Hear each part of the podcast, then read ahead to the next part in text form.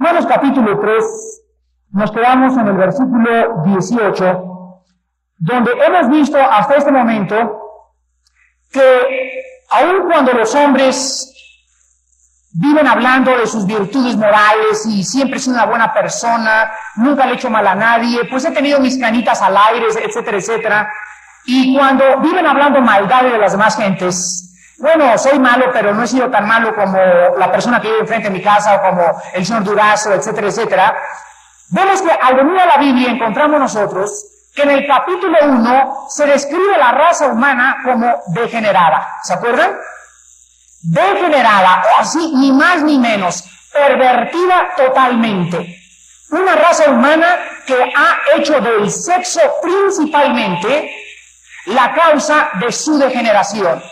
El sexo, ese impulso biológico que Dios puso dentro del hombre, es una energía como el fuego. El fuego puede ser mal usado y quemar un bosque entero, pero el fuego también puede calentarnos en una chimenea. Entonces, las energías que Dios ha creado fuera del control acaban con la raza humana. Y una de las profecías más grandes que existen en la Biblia es que el sexo va a ser el instrumento principal de Satanás para acabar con los matrimonios, con las familias y con la juventud.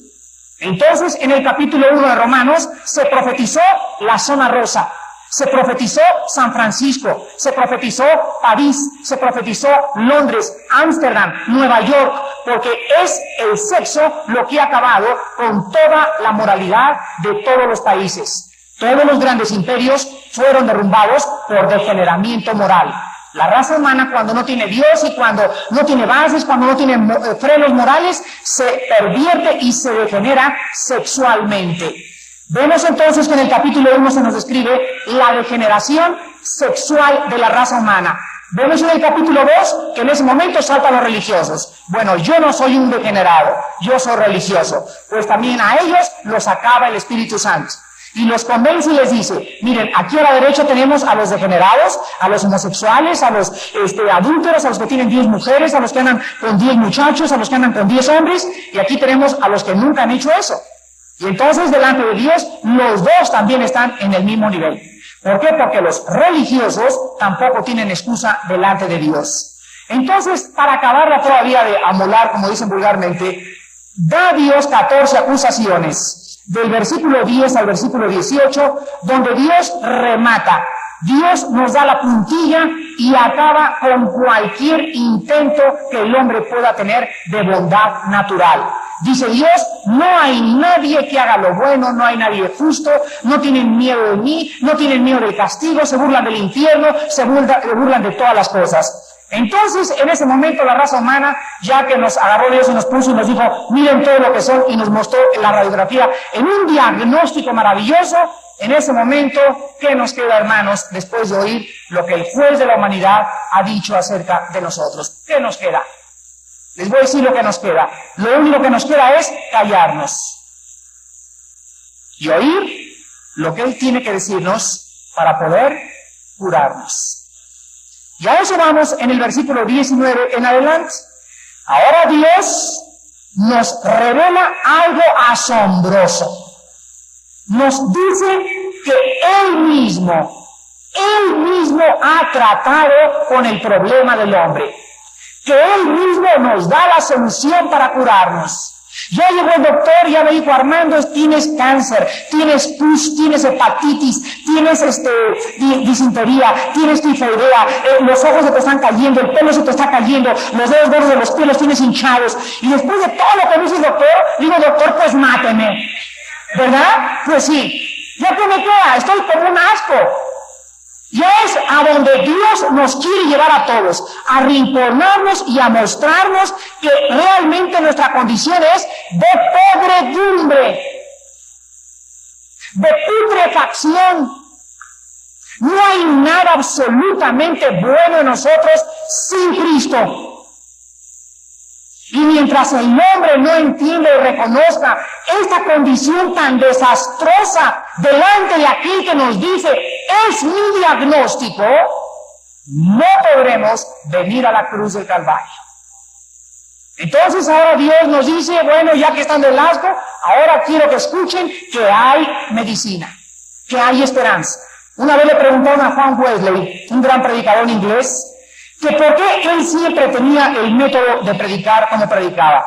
Juan Wesley predicaba de esta manera. Llegaba con la gente y les decía, borrachos, adúlteros, degenerados, panzones, barrigones, calvos, eh, fornicarios, etcétera, etcétera. Y ya que les decía todo lo que les tenía que decir, les presentaba la medicina. Pero él decía, si los predicadores no hacen sentir a la gente mal por sus pecados, y si las personas no se sienten mal y se comienzan a enojar y comienzan a decir, no es cierto, pero sí cierto, en el corazón, no puede el Evangelio hacer nada por ellos.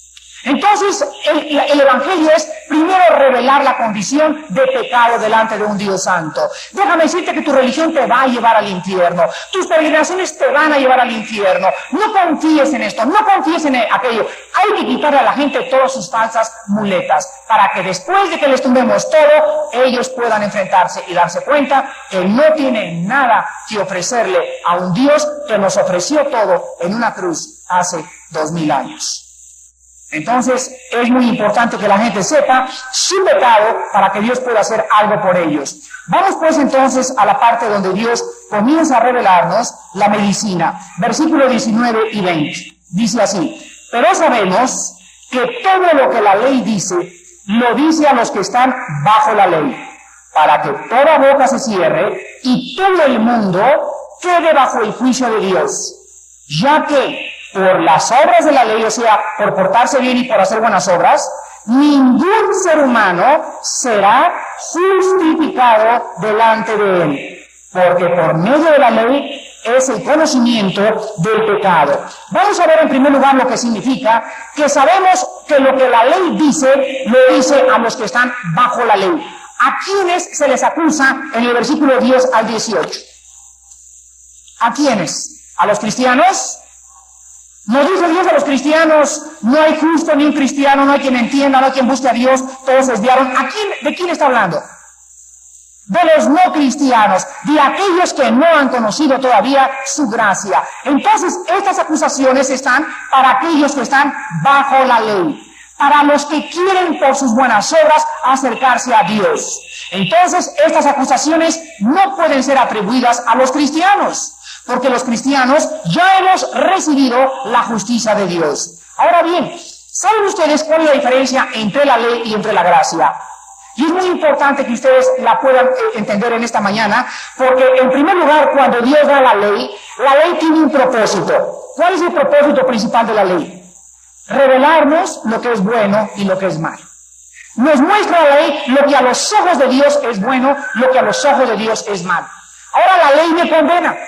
La ley me condena porque me hace culpable, porque Dios me dice, Armando, no hagas esto, no hagas aquello, bla, bla, bla, bla, bla. Y cuando yo le digo a Dios como los judíos, sí, Señor, no lo voy a hacer, me doy cuenta en la familia, en mi trabajo y en, en mis tiempos libres que hago todo aquello que Dios me prohíbe. ¿No es verdad?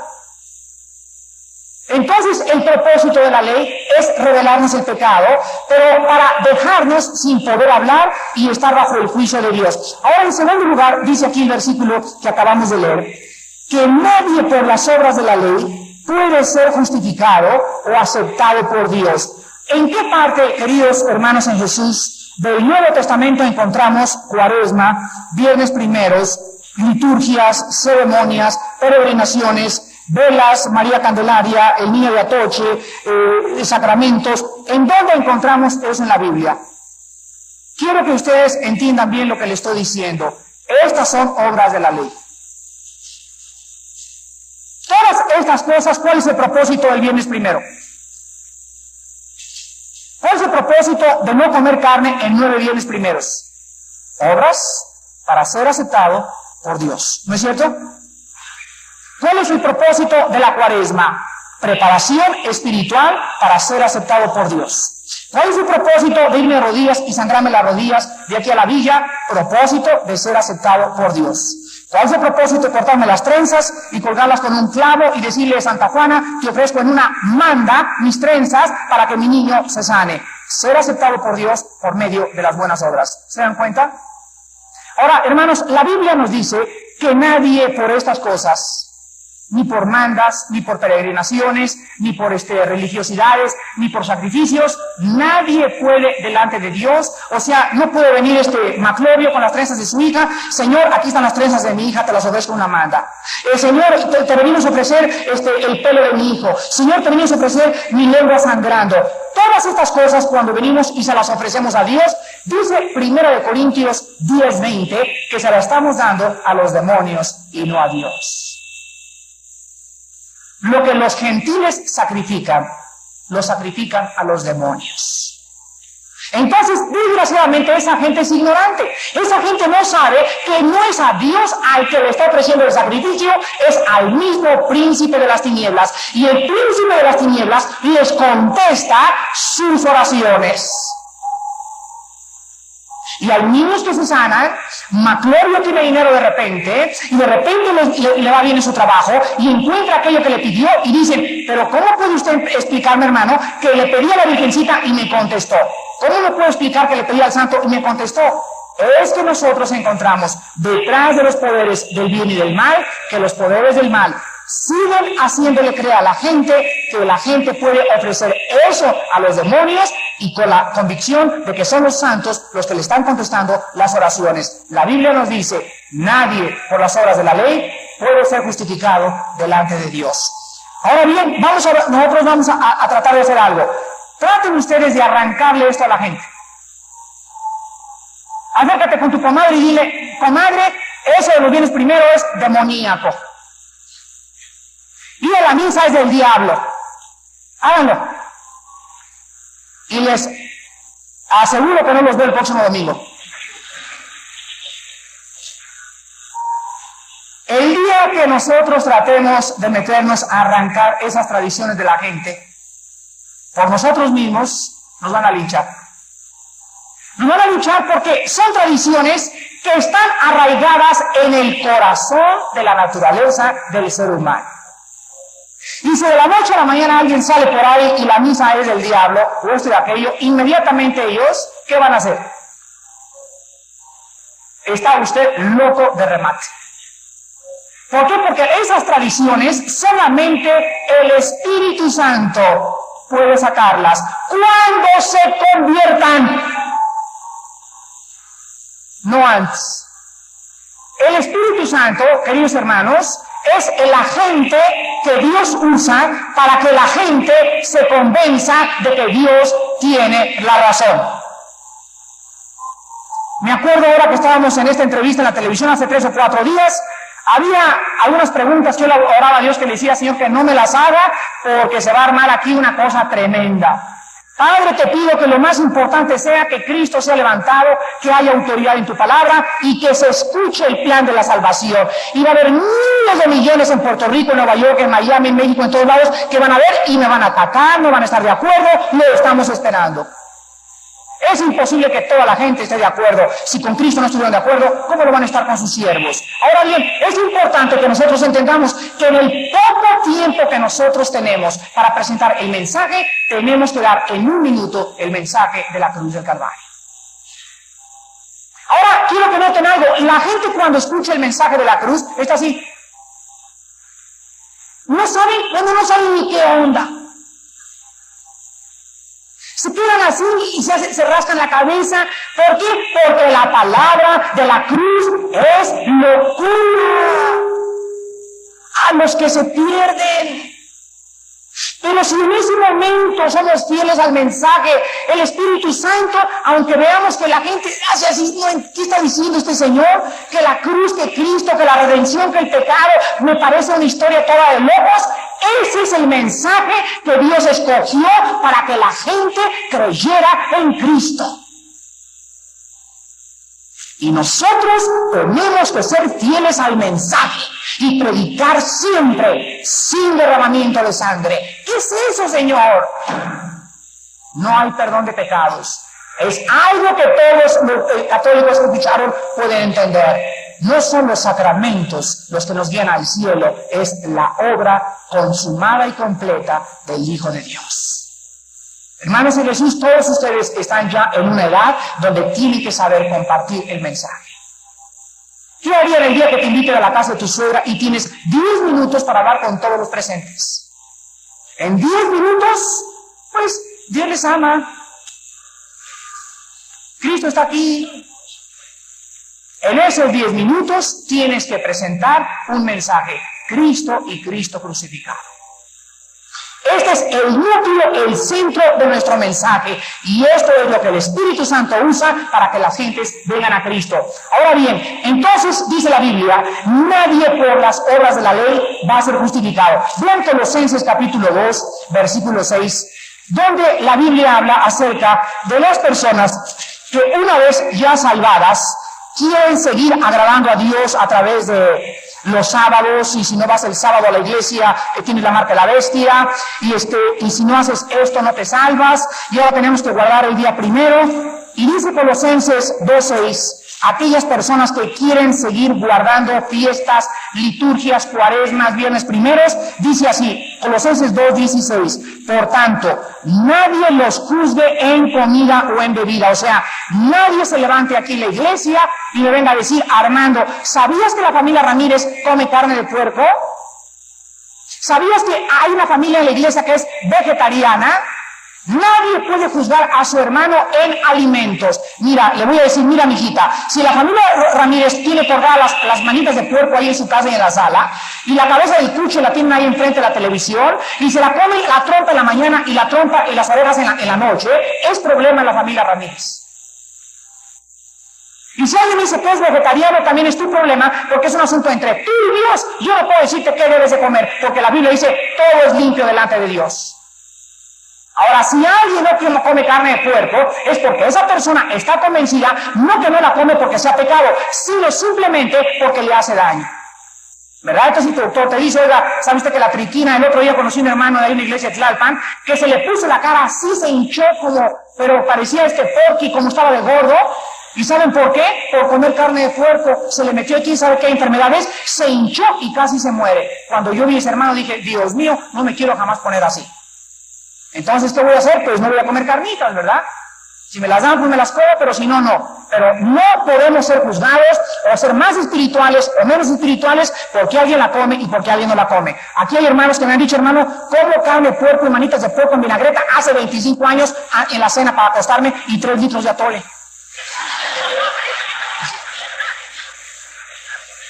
Bueno, Mira, yo no te puedo decir nada, ese es tu problema. Gracias a Dios por la misericordia de Dios estás vivo. No cabe duda que eres un milagro andando.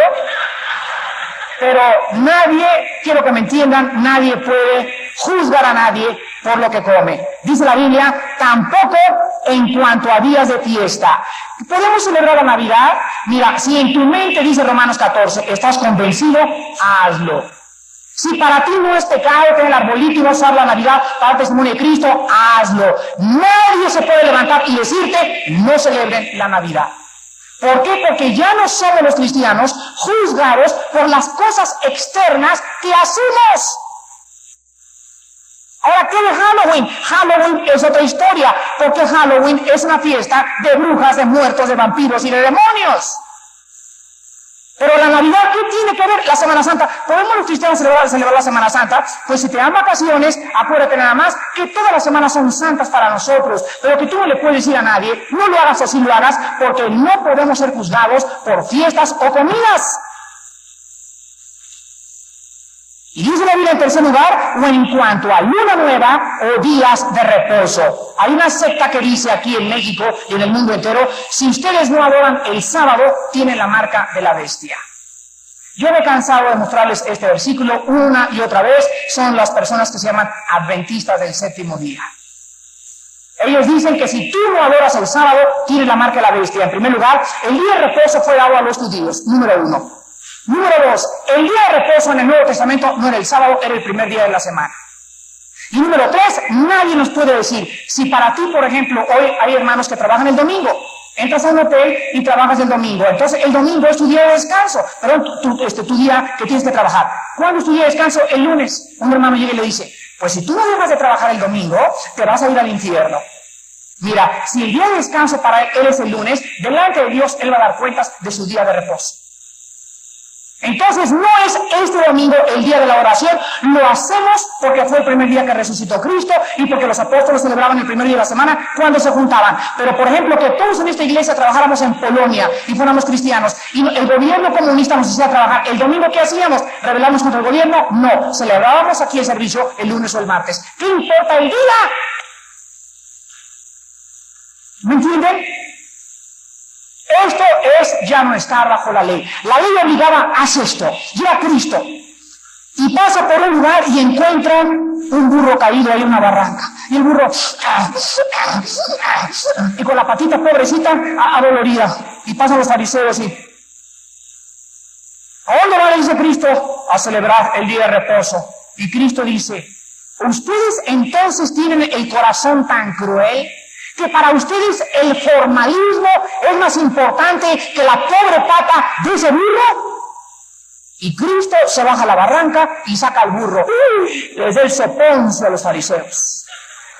¿Cómo estás en el día de reposo? Si no se debe hacer nada. Cristo se les queda mirando, me imagino, con las lágrimas en su rostro y con el corazón hecho pedazos y les dice, ustedes no han entendido que el día del reposo no fue hecho por el hombre, sino el hombre por el día del reposo.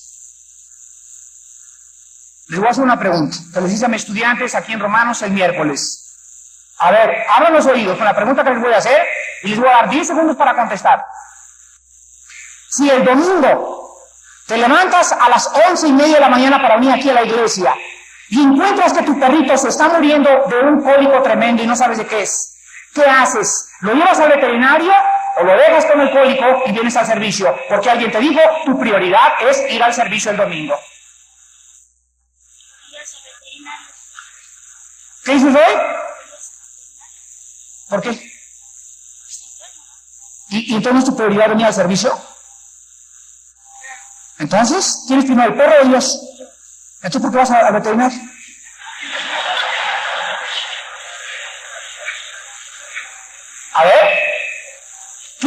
Vamos al veterinario, llevo a mi perro al veterinario. Y cuando alguien diga tu prioridad es Dios, pero es que precisamente el, reino de Dios es Dios y paz del Espíritu Santo, es el amor que yo tengo lo que me hace vivir por la ley de Cristo. Y no va a pasar nada con que no vaya al servicio, pero sí va a pasar mucho si mi perro se muere por mi negligencia y mi fariseísmo. Hay un hermano que llegó al cobo y me dijo, llegó aquí al servicio el domingo, hace como tres o cuatro meses, me de afuera, oye hermano, mi esposa, mi esposa está gravísima, pobrecita tu esposa, ¿qué le pasó? No sé, pero mira algunas cosas tremendas que le están pasando. Y le se alivió, ¿verdad? Me dice, no, no se ha aliviado. Y entonces le digo, ¿y ahorita quién está con ella? Dice, nadie, pero es que mi obligación es primero, Cristo dijo, si no aborres a tu esposa antes que a mí, no eres digno de seguirme. Y digo, cabezón de melón y de sandía. Váyase con su esposa inmediatamente, le dije. Vean ustedes cómo la gente ha confundido lo que es realmente el formalismo de venir y presentarme al servicio antes que aquellas cosas que a los ojos de Dios son posiblemente más importantes en ese momento. Ahora, si la esposa tiene una enfermera, si el doctor está con ella, ya no hay ningún problema. Pero si alguien abandona a su esposa o a su perro que se está muriendo por venir al servicio, esa persona no ha comprendido lo que significa vivir bajo la gracia. Qué importante es que nosotros salgamos de, esta, de esta, este molde que nos quiere atrapar para siempre estar tratando de ser aceptados por Dios por las obras, por las obras, por las obras, por las obras. Es el corazón y mis motivos lo que Dios ve antes que mis actos. Ahora, vean ustedes en el capítulo 2 de Marcos. ¿Por qué las obras no pueden acercarlo a nadie a Dios ni hacerlo acepto a nadie delante de Dios? ¿Por qué no pueden las obras hacernos aceptos delante de Dios? Marcos capítulo 2, versículo 21 y 22 lo explica maravillosamente en los labios del Señor Jesucristo. Marcos capítulo 2, 21 y 22. Dice Cristo, nadie pone remiendo en paño nuevo en vestido viejo. De otra manera, el mismo remiendo nuevo tira de lo viejo y se hace peor la rotura. Y nadie echa vino nuevo en odres viejos. De otra manera, el vino nuevo rompe los odres y el vino se derrama. Y los odres se pierden. Pero el vino nuevo en odres nuevos se ha de echar. Vean ustedes entonces que el tratar de ser salvos por las obras es igual a yo tener un vestido viejo. Y entonces tengo un vestido viejo y me dice mi comadrita, mire compadre, ahí tiene usted una cosa muy fea que se le abrió. Venga aquí y le voy a poner un parche. Y al ponerle parche en el vestido viejo, es lógico que al meter el hilo y la aguja en el vestido viejo, lo único que va a hacer es tirar más y romper más aquello que ya está viejo. Entonces dice la Biblia que el viejo hombre no se puede parchar. Cristo no vino y me dijo, te voy a quitar el alcoholismo. Gracias a Dios por alcohólicos anónimos, pero es lo único que te puede quitar. Cristo no dijo, vengo a que ya no seas neurótico Armando. Gracias a Dios por neuróticos anónimos, pero neuróticos anónimos es lo único que te puede quitar. Cristo no vino a tratar con las ramas y con las acciones o las manifestaciones del pecado. Cristo dijo, vengo para formar un nuevo Armando a la imagen de aquel que lo creó bajo la imagen de su Hijo Jesucristo.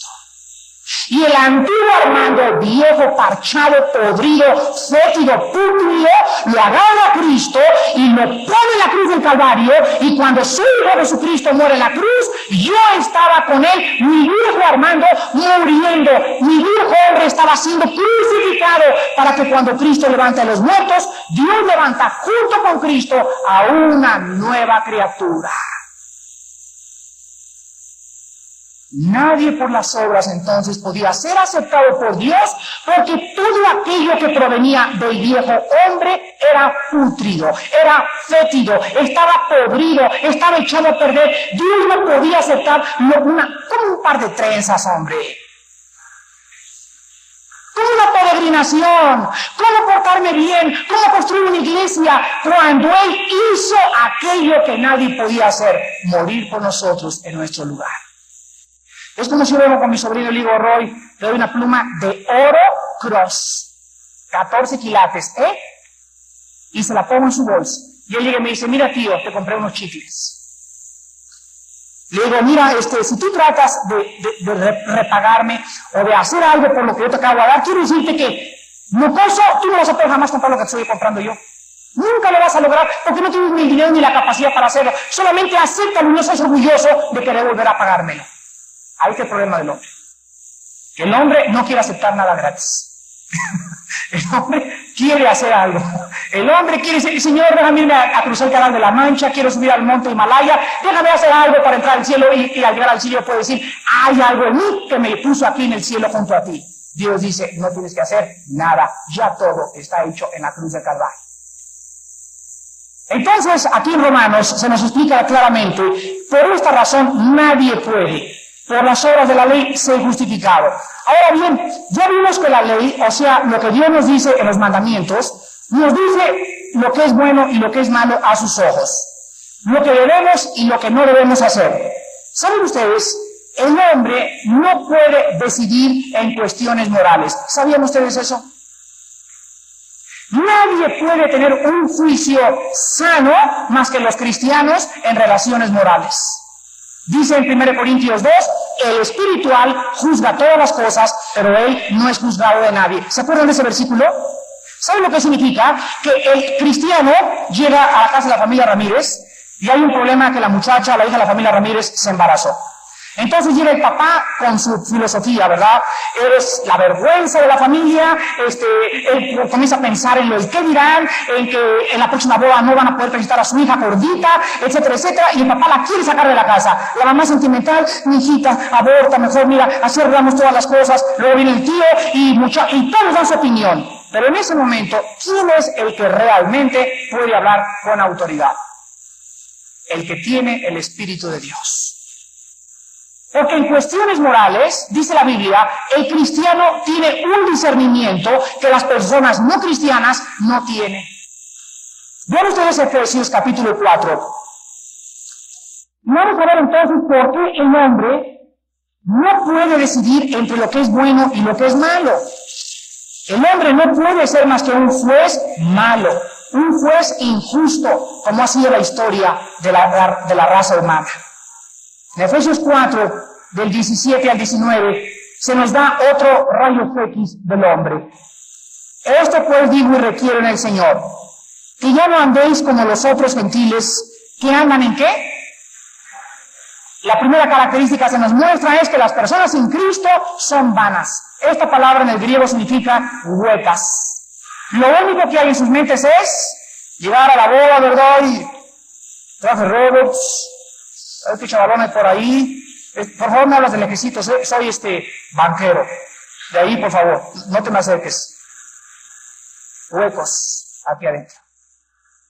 Solamente el blog eh, la, apariencia, aparentar algo que tiene relaciones con muy buenas personas en la sociedad, siempre es vanidad de vanidades los pensamientos de los hombres sin Cristo. Dice en segundo lugar, teniendo el versículo 18, el entendimiento a obscuras.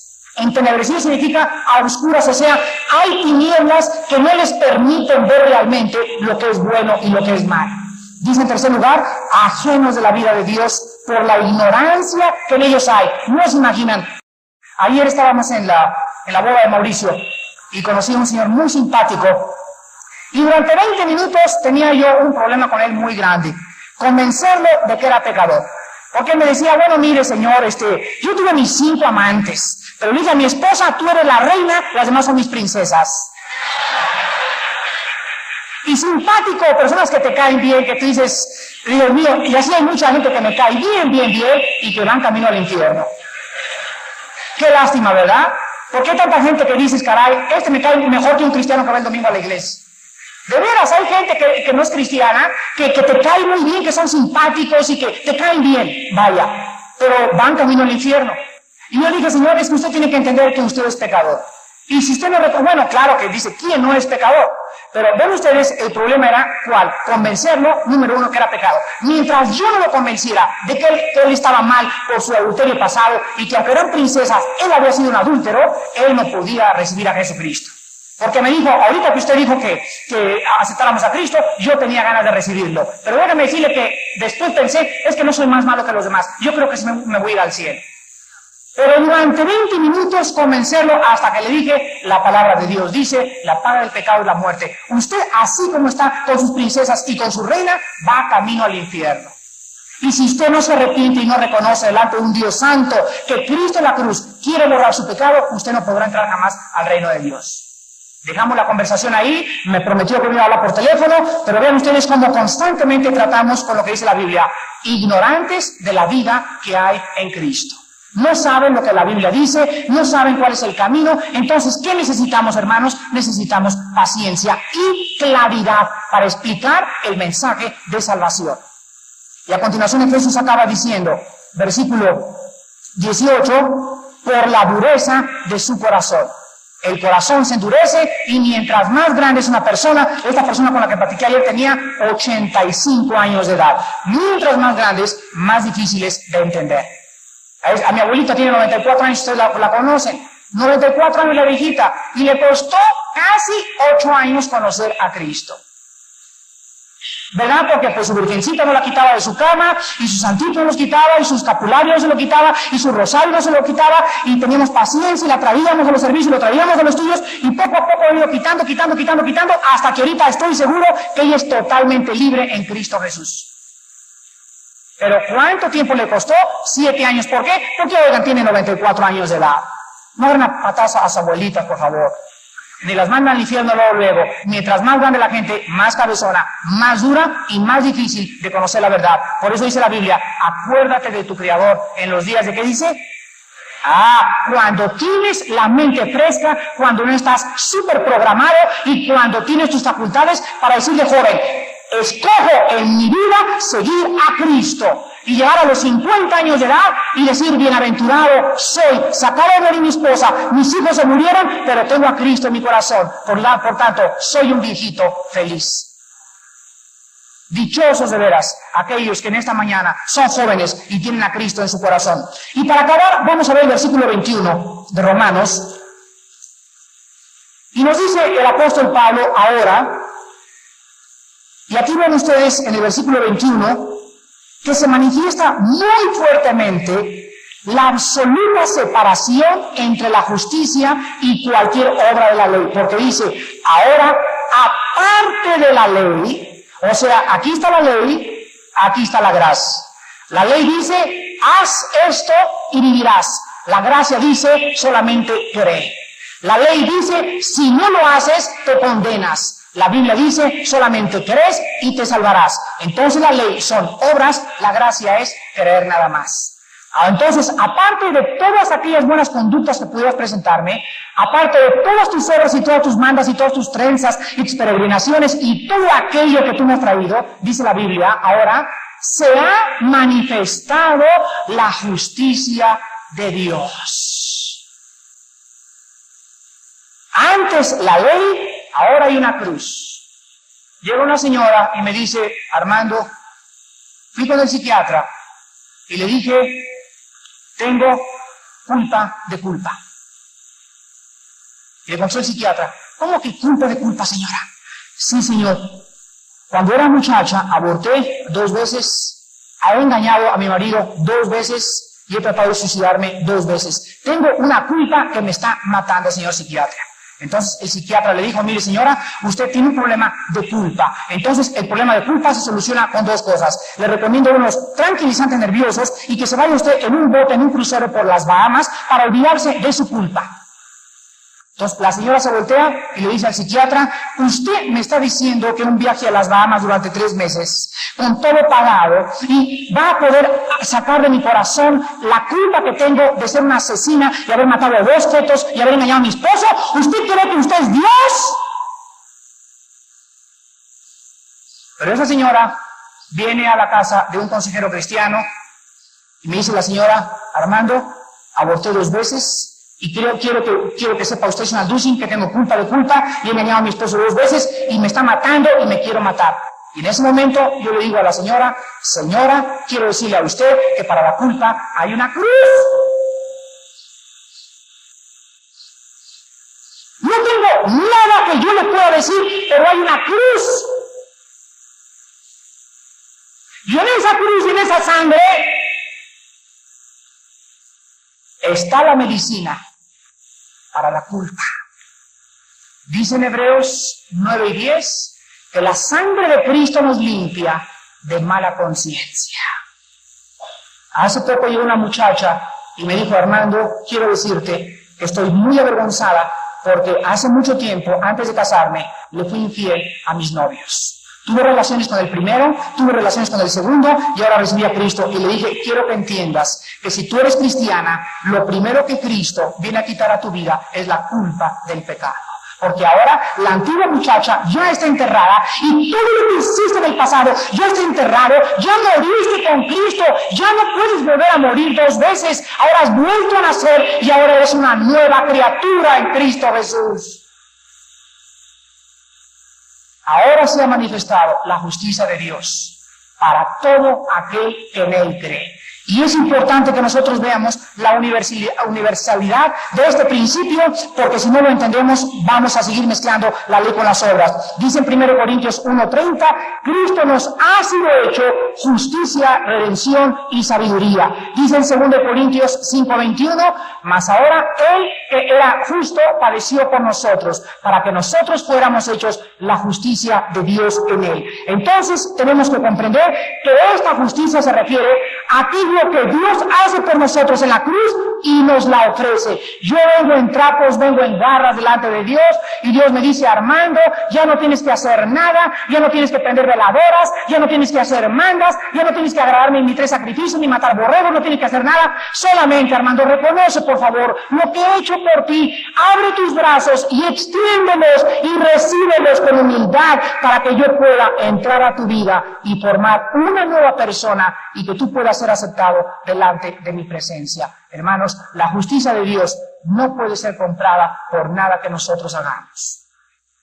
El próximo domingo hablaremos de lo que es la gracia de Dios y la fe en Jesucristo, pero es necesario en esta mañana, si hay alguna persona que cree que ha sido buena y que tiene diplomas de las monjas y tiene condecoraciones de los jesuitas y tiene fotos del Papa y tiene mandas, es necesario que vacíes tus manos y vengas a Dios con las manos vacías. Fíjense que es como Dios en esta mañana tiene un regalo Dios y me lo quiere ofrecer, pero mis manos están llenas de buenas obras y no puede Dios, hasta no vaciar mis manos yo, darme a su Hijo Jesucristo. Entonces hay mucha gente en esta mañana que están llenos de buenas obras, llenos de creencias que por tener esas buenas obras creen que van a ser aceptados por Dios. Y por eso Cristo no puede entrar a tu vida. Hermano y amigo que me visitas, vacía tus manos y dile a Dios, Padre, en esta mañana he comprendido que no puede haber nada que yo haya hecho para que tú me puedas aceptar. No hay nada que pueda yo hacer en el futuro para lo cual tú me puedas aceptar. Lo recibo como un regalo gratuito, como algo que tú me ofreces por tener misericordia en mi vida y por yo creer lo que tú hiciste por mí. Vengo en esta mañana y me abrazo a mi cruz, a tu cruz vacío, así como estoy de cochina, de, así como estoy de cochino, de sucio y de sucia, para que me laves con tu sangre y me des el regalo de vida eterna en Cristo Jesús. Oremos. Padre Santo, gracias por hacernos entender y entender y entender que nadie podría alcanzar el cielo haciendo buenas obras, ni sacramentos, ni mandas, ni viernes primeros, ni cuaresmas, porque todas estas obras carecen de valor delante de ti. ¿Por qué? Porque todas estas obras provienen de una persona no regenerada, de una persona podrida, creyendo que esos frutos podridos son aceptados por ti. Señor, tú exiges perfección y no la tenemos. Tú exiges santidad y no la teníamos. Ahora que tú exiges y demandas perfección y santidad, tú mismo nos regalas la perfección y la santidad en tu Hijo Jesucristo. Ahora nosotros tenemos que entender que tu diagnóstico era acertado, que no había nada bueno en nosotros y que teníamos que abrir esta mañana nuestros brazos para aceptar tu justicia. Ahora que tú has manifestado la forma de salvarnos y la fe es creer en lo que tú has dicho acerca de la salvación. En esta mañana hay personas muy religiosas. Personas que siguen creyendo que sus buenas vidas los van a permitir entrar al cielo.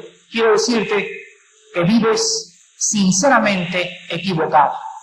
La Biblia dice, sin la sangre de Cristo, sin estar en Cristo y sin tener a Cristo, tú no podrás entrar al reino de Dios. Ahora bien, si tú me contestas que tú siempre has creído en Cristo, quiero decirte en esta mañana que creer en Cristo significa creer lo que el Padre dice acerca de cómo entrar a su reino. Y el Padre te ha dicho en esta mañana a través de su palabra que tus buenas obras son trapos inmundos delante de Él. Despójate de tu orgullo religioso. Despójate de todas tus buenas obras y ven vacía y desnuda, vacío y desnudo, sin nada que ofrecer, sino recibir lo que ha hecho Dios por ti en esa cruz. Y las personas que en esta mañana quieran recibir a Cristo por primera vez tienen que reconocer que son pecadoras, tienen que arrepentirse, cambiar su manera de pensar respecto a lo que ustedes pensaban antes y creo que solo Cristo puede introducirte al reino de Dios.